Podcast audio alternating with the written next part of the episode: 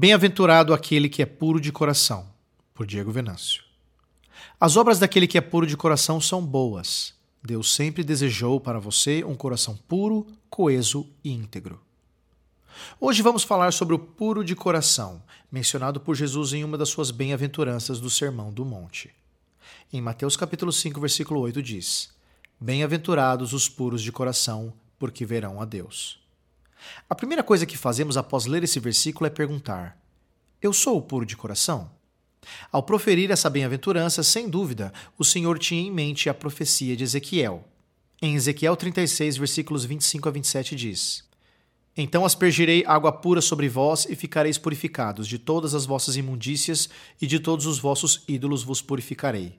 Dar-vos-ei coração novo e porei dentro de vós espírito novo. Tirarei de vós o coração de pedra e vos darei coração de carne. Porei dentro de vós o meu espírito e farei que andeis os meus estatutos, guardeis os meus juízos e os observeis. Por trás dessa profecia não está apenas a pureza, ou melhor, a questão da limpeza. Está também a questão da vontade, da disposição, do compromisso do nosso coração e da nossa vontade para com o Senhor. Em Salmos 24, versículos 4 a 6 diz: quem subirá ao monte do Senhor? Quem há de permanecer no seu santo lugar? O que é limpo de mãos e puro de coração, que não entrega a sua alma à falsidade, nem jura dolosamente. Este obterá do Senhor a bênção e a justiça do Deus da sua salvação. Tal é a geração dos que o buscam, dos que buscam a face do Deus de Jacó. No caso de Ezequiel, a pureza requerida era o abandono dos ídolos. A impureza em questão é a impureza da condescendência e do comodismo. Um coração impuro não é apenas impuro, mas é obstinado na impureza, é condescendente com o mal.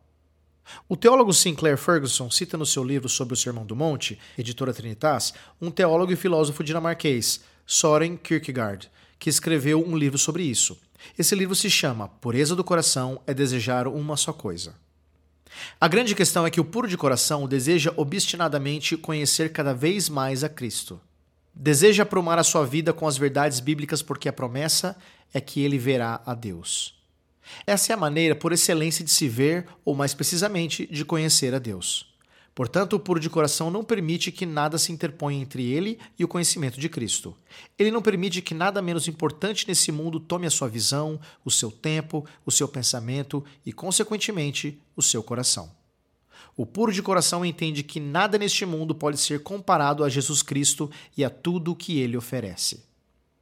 Sinclair Ferguson nos propõe algumas questões sob o prisma de que o ensino de Jesus nos provê um teste de força para a nossa vida cristã. O quão claramente eu vejo a Deus em toda a sua glória? Eu vejo tão claramente como o via antes ou agora ele está obscuro e distante? Com o compromisso firmado de todo o coração, mantive nítida a visão que tinha dele? Eu sou puro de coração? Perceba que ser puro de coração não é ter no coração aquele bom sentimento em relação aos outros e à vida.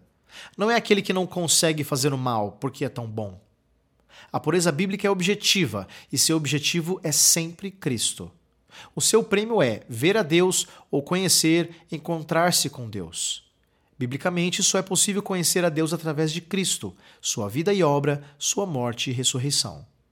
Não existe trabalho humano que nos faça nos aproximar desse conhecimento.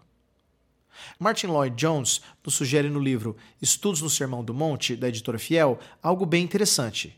Ele sugere que as três primeiras bem-aventuranças são como um lado de uma montanha que estamos escalando. Na bem-aventurança sobre os que têm fome e sede de justiça, chegamos ao topo da montanha.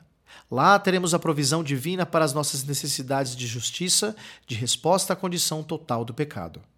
A partir da quinta bem-aventurança, começamos a descer a montanha pelo outro lado. Agora estamos satisfeitos pela justiça, limpos de coração, misericordiosos e pacificadores. Finalmente, no decorrer da vida, seremos perseguidos por vivermos do modo que vivemos, refletindo a Cristo na nossa vida. Outra relação que Martin Lloyd Jones nos apresenta naquele livro é bastante interessante. Ele diz que, sendo a quarta bem-aventurança uma divisória entre elas, as três bem-aventuranças seguintes são respostas às primeiras.